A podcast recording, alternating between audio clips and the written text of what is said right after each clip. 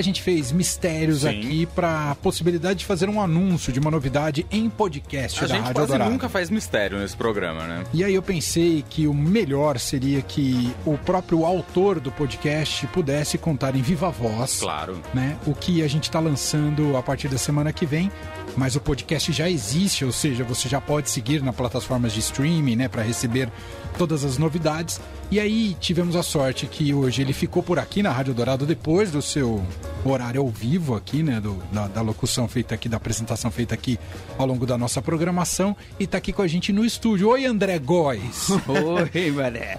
Eu Você fiquei vê que eu tô secando frango, né? Inclusive, estava gravando o podcast agora. Eu quase coloquei você na hora, eu falei, vai que ele falou alguma besteira, tipo erra e xinga, sabe? Vamos invadir a sala do André. sabe? Finalmente, hein? Me conta, André, estamos lançando o podcast do Hora da Vitrola. Que coisa Yes. linda, hein, Ah, André? é. Muito feliz. Esse ano são cinco anos do Hora da Vitrola, certo? Nosso aniversário de cinco anos. A gente, então, estreia o podcast do Hora da Vitrola finalmente eh, no dia 8 de março, certo? É isso, 8 Terça-feira. de março. Olha que data significativa, hein? Exatamente. A gente sempre se preocupou também em fazer eh, programas especiais, principalmente no Dia Internacional da Mulher, no Dia da Consciência Negra, foram dois que a gente nunca deixou de fazer, né? Claro. Então é é uma data legal para começar. É, enfim, o podcast do Hora da Vitrola é um produto diferente né, do programa. Um programa que a gente conta histórias todo domingo, toca as músicas e tudo mais. Então, quando, quando eu comecei a, a pensar, várias pessoas iam falar para mim: e o podcast do Hora da Vitrola não vai fazer? Como se fosse uma coisa muito simples. Porque na minha cabeça não funcionaria a gente pegar o programa e editar. Entendi. Certo? Para fazer um podcast. Você diz o programa do rádio, é, né? o programa que a gente toca as músicas, porque eu falo, da, eu falo da música e toco a música na sequência, ou então toco a música e falo o que eu toquei. Então, se eu juntar os textos do programa inteiro sem tocar as músicas, é, fica sem sentido, não fica tão interessante assim, pelo menos na minha cabeça. Claro. Então eu pensava que o podcast deveria ser um produto diferente. Várias pessoas vinham me falar: você não vai fazer o podcast? Porque eu falo pra cacete. no programa." falo pacas.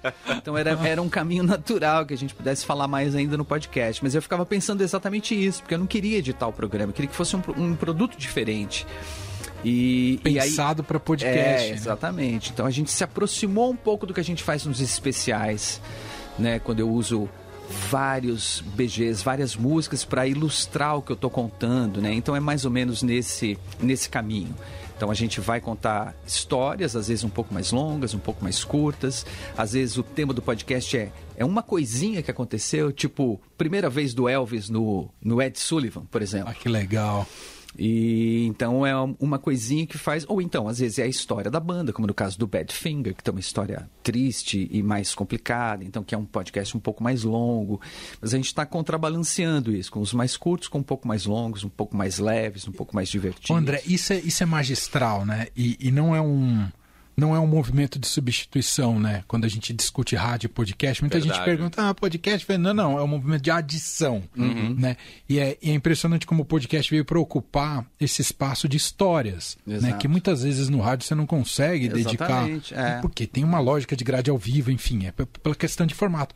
Mas o podcast você tem essa liberdade de ali contar histórias, né? Cada vez mais tem surgido bons podcasts nessa linha e querendo ou não, uma das facetas mais extraordinárias da Hora da Vitrola. Né? sim, não é só a pesquisa daquilo que você toca no programa, mas do que embasa daquilo que você toca. Né? Quem são Uhum. aquelas pessoas, aqueles artistas, o que aconteceu, que mundo que estava tá acontecendo no mundo na época. né? Dar uma contextualizada Então na é coisa. isso, ele vai, o podcast ele vai se, o André vai se dedicar às histórias. Então Aham. acho que tem de ser um, um golaço, porque, enfim, história é o que não falta da época que você nossa. aborda do Hora da Vitrola, né, Algumas André? histórias incríveis. É, por exemplo, tem uma banda chamada The Beatstalkers, que eles eram escoceses.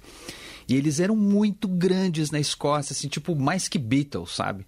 Aí eles, e, sempre que eles tocavam, eles causavam, né? Acontecia alguma coisa, com o público enfurecido e tudo mais. E, e, e aí teve um dia que eles foram tocar numa, num lugar ao, ao ar livre, em Glasgow, numa praça. Então, assim, eles tinham um- um- um grande número de fãs, mas era assim, era uma coisa que seguiam eles nos clubes, onde eles tocavam e tudo mais. Então eles foram tocar ao ar livre. Então a, a cidade, né, a polícia achou que é, precisava mandar um destacamento ali para acompanhar o show dos rapazes e mandou um fabuloso destacamento formado por dois policiais. e foi uma, uma média de 3 mil pessoas. Andou uma viatura. 3 mil pessoas para assistir. Então, assim, imagina, os caras, eles começaram a tocar, eles tocaram, assim, duas músicas, porque o público começou a, a, a cair para cima do palco e o palco desabou, simplesmente. Nossa. Começaram a subir no o palco desabou, eles tiveram que ser tirados a cavalo pela polícia montada, levaram eles para o parlamento. Então, é, esses caras têm uma história louca, oh, cara. E outro, The Pretty Things, que os caras é, foram proibidos de entrar em vários países porque eles simplesmente começaram um incêndio dentro do avião que eles estavam viajando.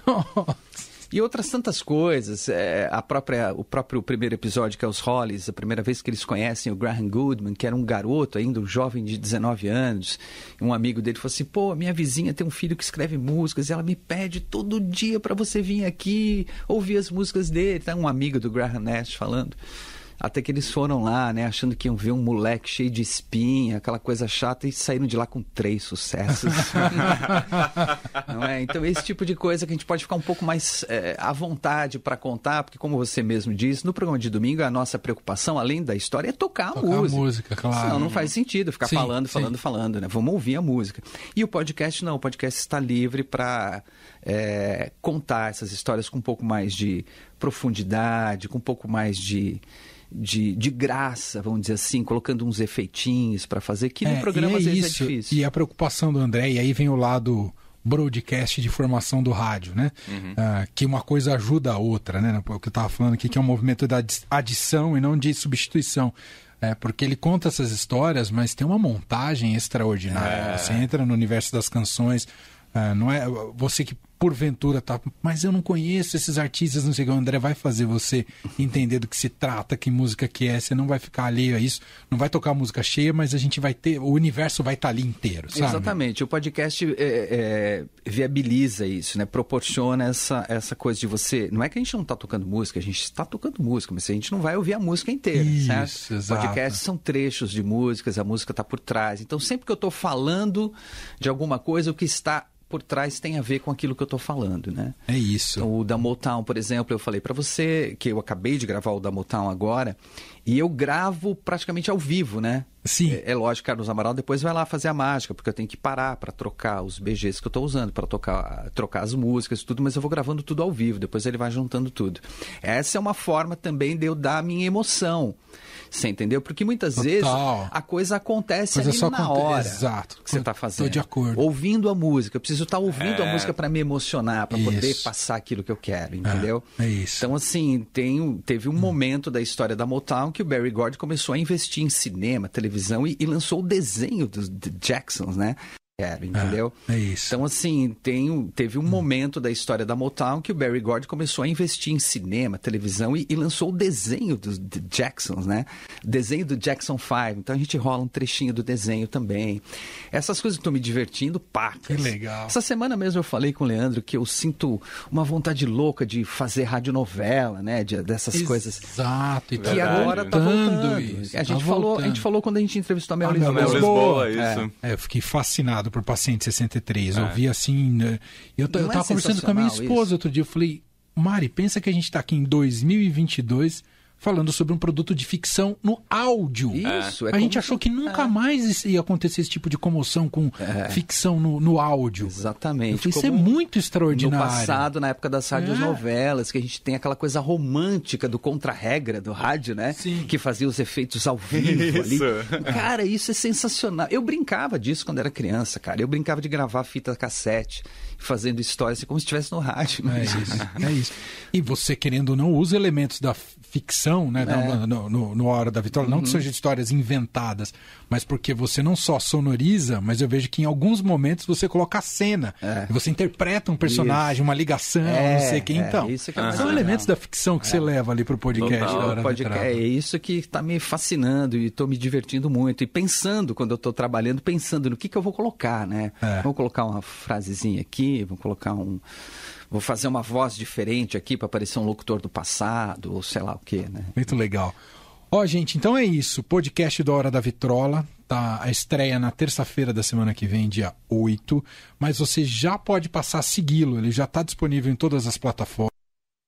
Passa a seguir. Terça-feira tem o episódio de estreia. E claro que a gente vai reforçar aqui na nossa programação. Hum, Isso aí. Toda Para- terça-feira a gente dá uma, uma reforçada também. Não, e seguindo agora, você já consegue ter o gostinho, porque tem o teaser Ah, é, lá. tem um teaser muito legal. Exato. Que dá um panorama do que vai ser o podcast. Parabéns por mais essa empreitada, hein, Muito André? obrigado. e Sensacional. Muito obrigado mais uma vez pela oportunidade, pela chance, como sempre, não é? Merece, merece demais. Valeu, gente. Obrigado, Valeu, André. Um abraço. Até amanhã, valeu. Tchau.